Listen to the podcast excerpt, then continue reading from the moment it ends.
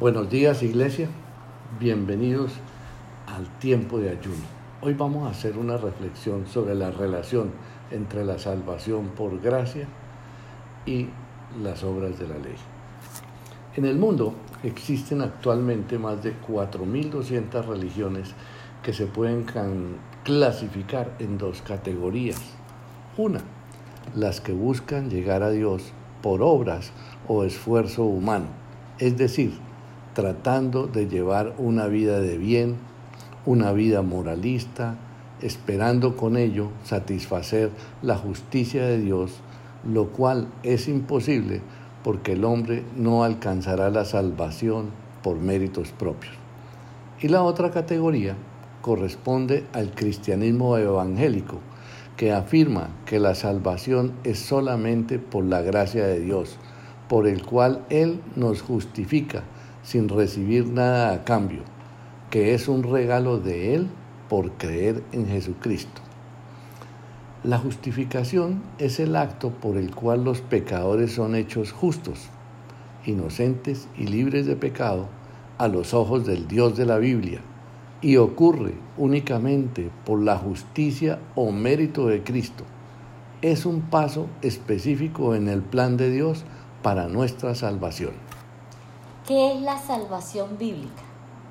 La salvación es la liberación por la gracia de Dios del castigo eterno del pecado y que Dios la concede a aquellos que aceptan por fe sus condiciones de arrepentimiento y fe en el Señor Jesús. La salvación únicamente se obtiene a través de Jesucristo y depende solo de Dios para su provisión, garantía y seguridad. La salvación no es obra humana. Los seres humanos no podemos salvarnos a nosotros mismos. Dios es quien la lleva a cabo, la aplica y nos salva de su ira. Así que no podemos enorgullecernos de lo que no hemos hecho la salvación es un regalo de Dios, así que no lo desperdiciemos. La palabra nos dice en Efesios 2, Dios los salvó por su gracia cuando creyeron. Ustedes no tienen ningún mérito en eso, es un regalo de Dios. La salvación no es un premio por las cosas buenas que hayamos hecho Así que ninguno de nosotros puede jactarse de ser salvo. Hermanitos, no hay nada que podamos hacer para ganarnos la salvación, pero sí hay cosas que podemos hacer para perderla. Desobedecer, pecar o cambiar la gracia de Dios por libertinaje.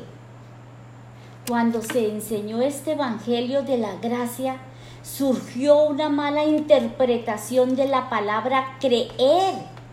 Y pensaban que por solo decir que creían en Dios ya estaban salvos de toda condenación y caían en estado de libertinaje desordenado, especialmente en el tema de la inmoralidad sexual, la comida y bebida desordenadas, al punto que Pablo en Corintios 6, se ve obligado a decirles, todo me está permitido, pero no todo me conviene. Todo me está permitido, pero no permitiré que nadie me domine. En la actualidad hay quienes están convencidos de que una persona es salva solo porque hizo una oración de fe sin una verdadera convicción de pecado y sin una verdadera fe en Cristo, hacer una oración es fácil, pero la salvación es mucho más que decir algunas palabras. Aunque, como vemos, la salvación es por gracia, pero para recibir ese regalo hay unas condiciones. Uno es tener fe en Dios. El cristiano es aquel que está convencido que nuestra salvación está en el Señor Jesús, en nadie ni en nada más. La fe tiene que ser viva y en acción, por lo que una persona que coloca su fe en Jesús tendrá progresivamente una vida cambiada. Por eso Santiago nos dice, ¿tú crees que Dios es uno? Bien haces. También los demonios creen y tiemblan. Dos, aceptamos a Jesús como nuestro Señor y le obedecemos.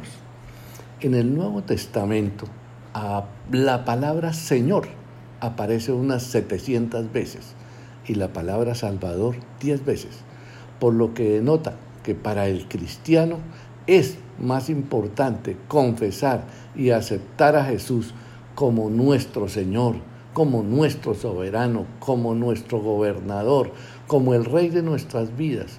Con eso queremos decir que Él es el amo de nuestra existencia. Él nos compró a un precio muy alto con su sacrificio en la cruz. Confiar en Cristo para la salvación es reconocer nuestra total dependencia de Él y arrepentirnos de nuestros pecados sometiéndonos a la autoridad de Cristo sobre nosotros. La palabra creer en Dios implica obediencia. En Hebreos 12 nos dice, traten de vivir en paz con todos y de obedecer a Dios, porque si no lo hacen jamás lo verán cara a cara. Una cosa son las obras y otra cosa son los mandamientos de Dios. La obediencia no es una obra, es una acción que demuestra nuestra fe en Dios. No es una opción, es un mandamiento. Si creemos en Dios, pero no le obedecemos, no podremos entrar en el reino y Jesús nos dirá, no todo el que me dice Señor, Señor, entrará en el reino de los cielos, sino el que hace la voluntad de mi Padre que está en los cielos. Tercero, la santificación. Debemos iniciar el proceso de santificación sin el cual no hay salvación. El proceso de santificación es aquel por el cual aquellos que están en Cristo son conformados por el Espíritu Santo a la imagen de Cristo. Con la verdadera salvación viene un verdadero arrepentimiento y cambio de vida. Esto es una señal de obediencia y la palabra nos lo recuerda. Primera de Pedro 1, porque escrito está, sed santos, porque yo soy santo. La salvación, hermanitos, es ciertamente por gracia, pero al mismo tiempo nos cuesta todo. Morimos a nosotros mismos mientras somos transformados a la semejanza de Cristo. Podemos concluir, hermanos, que la fe y las buenas obras nunca deben considerarse por separado. Aunque las buenas obras no añaden ningún mérito a nuestra fe delante de Dios y aunque la única condición para nuestra salvación es nuestra fe en Cristo, si no hay evidencia de crecimiento espiritual y de buenas obras, tenemos motivo suficiente para dudar de que la salvación realmente no se llevó a cabo. La fe sin obras es muerta.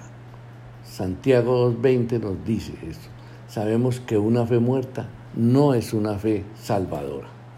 La salvación se consigue solo por la gracia de Dios.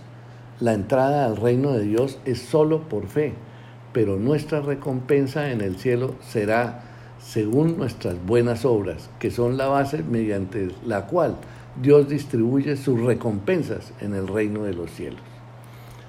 Romanos 6 nos dice, porque Dios le dará a cada uno lo que se merece. A los que hicieron lo bueno, Dios los dejará vivir para siempre con Él. Pero a los egoístas y malvados y que no quieren hacer lo bueno, los castigará con todo su enojo. Todos los malvados serán castigados con dolor y sufrimiento. Serán arrojados al lago de fuego. En el tribunal de Cristo serán juzgados los justos los que nos esforzamos por alcanzar la santidad para darnos la vida eterna. Y gracias a las buenas obras que hicimos, recibiremos recompensas. En cambio, en el gran juicio del trono blanco, los pecadores que no se arrepintieron serán juzgados para condenación y muerte eterna. Y como los árboles que dieron malos frutos, serán arrojados al fuego eterno. los invito a reflexionar en los siguientes. ¿En cuál juicio quiere estar usted? Hermanitos, cerremos nuestros ojos y con amor, humildad, démosle gracias a Dios por permitirnos estar en su presencia. Gracias porque Él, nos ha, Él se ha hecho cargo de nuestras vidas. Pidámosle al Señor que afiance nuestra fe para que siempre creamos en sus promesas, para que nos enseñe el camino de salvación y nos sometamos en santificación y Él nos fortalezca, fortalezca nuestra vida, nuestra alma y así podamos recibir el maravilloso regalo de la salvación en la vida eterna. Señor, contigo queremos estar, contigo queremos terminar nuestra vida, Señor, cuando tú vengas por nosotros, Dios. Ayúdanos, Señor, a estar preparados. Bendice, Señor, nuestras vidas y llénanos de ti. Gracias Dios Padre, Dios Hijo y Dios Espíritu Santo. Gracias hermanitos porque esta enseñanza busquemos todo la salvación y la vida eterna. Dios continúe bendiciéndoles. Amén.